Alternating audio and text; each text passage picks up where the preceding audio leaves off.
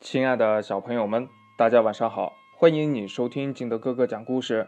今天呢，我们继续来讲《西游记》第十回“祭收猪八戒”。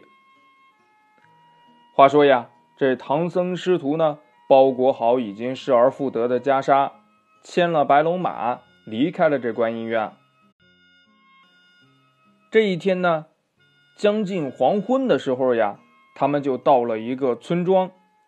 就看见这竹篱茅屋，疏落有致，整整齐齐的，这个规划的特别好。师徒二人呢，就想着在这里呀借宿一晚。他们刚到街口呀，就看到了一个少年，身穿着蓝棉袄，打着一把伞，背着一个包，急匆匆的走了过来。这悟空看见了这个少年呢，一把就拽住人家，问呢。你到哪里去？这里是什么地方？少年呢，左右挣扎，但悟空的手呀，就像那铁钳子一样，挣扎不脱呀，只好说：“这里是乌斯藏国的地界儿，叫高老庄，你放我走吧，我还有急事儿呢。”悟空说：“呀，你这身打扮像是出远门的，你快告诉我要到哪里去。”去做什么，我才肯放你？少年无奈呀，只好告诉悟空实情。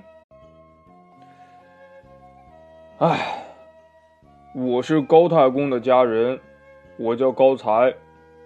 太公最小的女儿三年前被一个妖怪给霸占了，现在那妖怪把高小姐关在后院，也不放她出来和家人见面。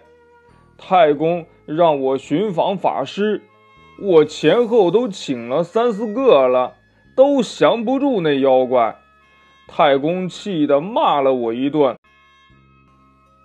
我这不是要再去找一个本领更高强的法师吗？这悟空听了呢，特别的高兴。哦，那碰到我是你的运气，你快回去告诉高太公。说我们是东土大唐来的圣僧，能降除妖怪。那高才呀，半信半疑的，但又没有别的办法，于是呀，转身回去通报了。高太公听说是东土大唐来的圣僧，赶忙呀，把这唐僧师徒迎到了客厅里坐下。悟空说呀：“你把那妖怪的来历说说。”我好帮你去捉他。高太公说：“呀，老夫有三个女儿，两个大的已经出嫁了。小女儿翠兰本想招个上门女婿，为我们夫妻俩养老。三年前呀，来了一个黑脸大汉，模样呀也还端正。”没有父母兄弟，老夫就招他做了女婿。他这一进门呀，耕田耙地，收割田禾，力气挺大的，人也勤快。这到了后来呀，黑脸大汉呃变成了。长嘴大耳的呆子，脑后长出了一溜鬃毛，就像个猪的模样。这饭量呀也大的惊人，一顿要吃三五斗米饭，早餐点心也要吃百十来个烧饼才够呀。哎呀，这孩子呀！都快把我这个家给吃穷了，这吃还是小事儿呢。如今呢，他云来雾去的，飞沙走石，吓得亲戚邻居都不敢往来了。我就想呀，退掉这门亲事，他不肯呢，就把我这小女儿呀关在了后院儿。我这半年都没有见面了，也不知道是死是活呀，所以呀，我才要请个法师捉拿这个妖怪。悟空听了说呀：“你尽管放心，要是他今天晚上来，我一定帮你抓住他。”高太公十分的高兴，安排了斋饭。吃过饭了，天色也黑了。高太公呢，带着悟空来到了后院。悟空呀，一棒子就把门打开了。这里面呢，黑洞洞的。高太公壮着胆子叫了一声“女儿”，翠兰听出是父亲的声音，有气无力的应了一声：“爹爹，我在这里呢。”这悟空呀，火眼金睛，向黑影里巡视了一番。只见呢，这翠兰呐，头发蓬乱，脸色苍白。走过来，一把抱住了高太公，痛哭呀。悟空问呢：“你先别哭呢，那妖怪哪儿去了？”这翠兰抽泣着说：“呀，不知道去哪儿了。他总是云来雾去的，晚上才来，天亮就走。”悟空呢，就先让高太公带女儿回前院叙旧去了。自己呢，变成了翠兰的模样，独自坐在房里等那妖怪。不一会儿呀，一阵狂风飞沙走石，半空里果真来了一个妖怪，黑脸儿、短毛、长嘴、大耳，十分的丑陋。悟空不去迎他，也不问他，只在那里长吁短叹的。那妖怪问呢？嘿嘿，娘子，你有什么不称心的呀？在那里叹气。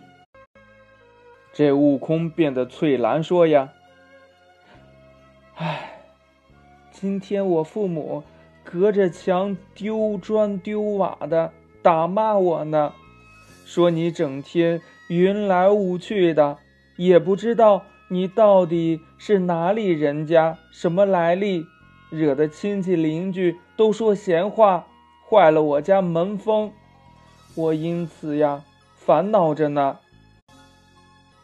那妖怪说呢：“呃，这呀，这有什么难的呀？呃，他要再来问你，你就告诉他，我家住在福陵山云栈洞，我以相貌为姓，呃，我长得像猪，我就姓朱。”我的大名呀叫猪刚鬣。悟空这偷偷笑呢，这妖怪倒是老实哈，招的这么清楚。既然有了地方姓名，就不怕抓不住他了呀。悟空又说了：“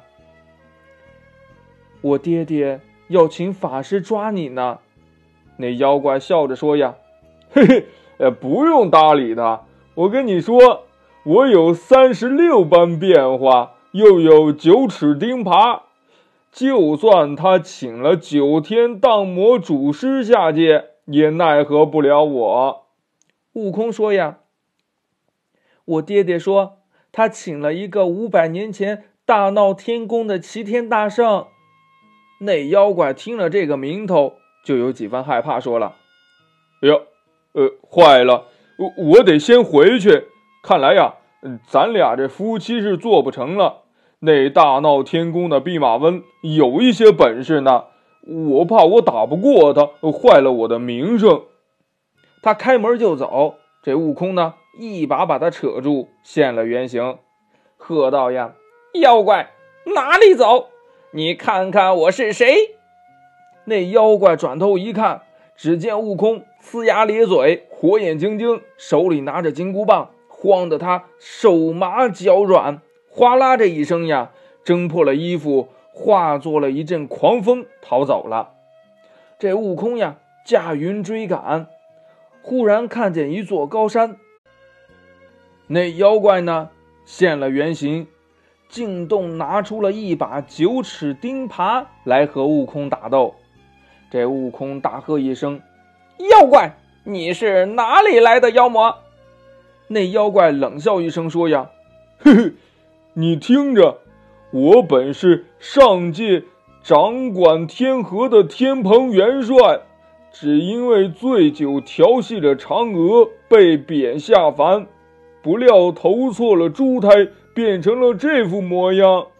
悟空说呀：“哦，原来如此，难怪你知道俺老孙的名号。”那妖怪说呀：“你这弼马温当年大闹天宫，不知道连累我们多少人，如今又在这里欺负人，你先吃我一耙吧！”这悟空呀，举起了金箍棒，当头就打。这两个人呀，就在那里啊，你来我一下，我来你一下，棒来把去的，叮当作响，直到打到了东方发白。那妖怪呀，渐渐觉得手臂有些酸麻，抵挡不住了，依旧化作了一阵狂风，逃回了洞里，闭门不出了。悟空呢，在洞外看到了一座石碑。上面写着“云栈洞”三个字，又见那妖怪不出来，这天呀又大亮了，怕师傅等着急，就先驾云呀回了高老庄。唐僧呢，果然在那儿等着呢，看见他回来，连忙问呐：“悟空，你怎么去了一整夜？抓住妖怪了没有啊？”这悟空呢，就把这事情经过都说了。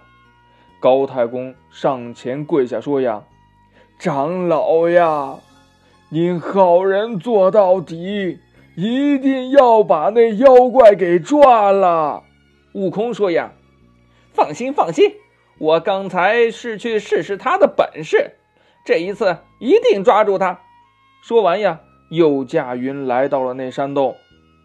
悟空呢，一顿铁棒乱打。把那两扇门都给打得粉碎，口里骂道：“那蠢猪，快出来与俺老孙打斗！”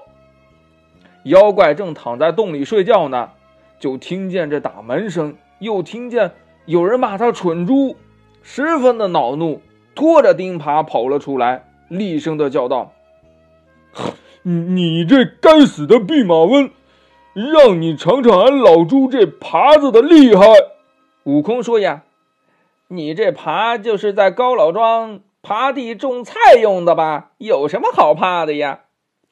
这妖怪说了呀，哼哼，不知道吧？我这耙是玉帝命各路神将给我打造的，能下海掀翻龙窝，上山抓碎虎穴。就算你这头是铜头铁脑，我这一耙。也能把你打得粉碎。这悟空呢，收了铁棒，说呀：“你这呆子，不要说大话！俺老孙把头伸在这里，你打一下试试。”那妖怪听了呀，果真举起了钉耙，用尽全身的力气朝悟空的头上砸来。只听“啪”的一声，悟空头上火星直冒啊，却没有损伤半点皮毛。那妖怪呀，吓得是手麻脚软，连声叫：“ 好，好头，好，好头。”悟空说：“呀，我已经练成了火眼金睛、铜头铁臂，不信你再打试试。”那妖怪连连罢手说：“呀，呃，你这猴子，我记得你大闹天宫的时候，呃，住在花果山水帘洞，你怎么跑到这里来欺负我？”难道，呃，真是我老丈人请你来的呀？悟空说：“呀，你丈人没去请我，是俺老孙改邪归正，保护唐僧去西天取经。路过高老庄，听说此事，特来捉你。”那妖怪听了，丢了钉耙，行了一个大礼，说：“呀，嗯，那取经人在哪里呀？呃，麻烦你帮我引荐一下。”这悟空说：“呀。”哦，你要见他做什么？那妖怪说呀：“是观音菩萨让我在这里等候取经人，呃，保护他上西天拜佛求经的。呃，还让我将功赎罪，呃，修成正果。我等了好几年都没有消息。你既然是他的徒弟，呃，为什么不早说呀？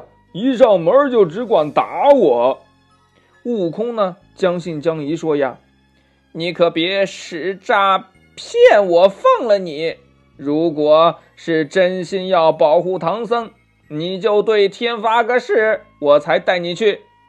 那妖怪扑通一声就跪下了，不停的磕头说呀：“阿弥陀佛，阿弥陀佛！我要不是真心实意，呃，就让我碎尸万段。”这悟空呢，又让他放了一把火，把这山洞给烧了，又拿过他的钉耙，拔了一根毫毛，变做了一条。三股麻绳把那妖怪呀紧紧的绑了，又揪着他的耳朵拉着他走。那妖怪疼的是龇牙咧嘴，跟着悟空呀来到了高老庄。众人见抓了这个妖怪，十分的高兴。这悟空说呢：“呆子，那厅堂上坐着的就是我师傅。”那妖怪径直的走到了唐僧面前，双膝跪下，叩头说呀。呃，师傅恕罪，呃，弟子失礼了。要是知道师傅住在我丈人家，弟子早就来迎接了，哪还有这许多的波折呀？唐僧不解，就问悟空呀：“你怎么让他来拜我呀？”悟空呢，就把这观音菩萨劝善的事情详细的说了一遍。唐僧大喜呀，连忙叫高太公抬出了香案。焚香拜谢菩萨，又叫悟空给那妖怪松绑。那妖怪再拜了师傅，又拜了悟空，称悟空为师兄。唐僧说呀：“你既然入了佛门，我给你起个法名吧。”妖怪说呀：“师傅，呃，菩萨已经给我起了法名，呃，叫朱悟能。嗯，他还让我断了五荤三厌。”在此等你，唐僧说呀：“好好，你师兄叫悟空，你叫悟能，正合我法门中的宗派。你既然不吃五荤三厌，我再给你起个别名，叫做八戒。”那妖怪呢，欢欢喜喜的说呀：“ 呵呵，嗯，谨遵师命。”高太公见他改邪归正。更加的开心了，忙命令家童安排筵席，酬谢唐僧师徒。吃完斋饭，师徒三人向高太公辞行。八戒凑上前说：“呀，你，呃，丈人呐，你要好好照看好我的娘子。要是我们取经不成呀，我还回来给你做女婿。”听得那高太公又是战战兢兢的。这悟空呢？一巴掌拍在了八戒的头上，喝道：“呆子，不得胡说！”三人收拾了行李，悟空在前面引路，唐僧骑马，八戒挑担子向西而去。那么，在西行的路上，他们又会遇到什么事情呢？哎，欲知后事如何？且听下回分解。好了，亲爱的小朋友们，今天的故事呢就到这里。喜欢听金德哥哥讲故事的，欢迎你下载喜马拉雅，关注金德哥哥。同样呢，你也可以添加我的个人微信号码幺三三三零五七八五六八来关注我故事的更新。亲爱的小朋友们，祝你晚安，明天见，拜拜。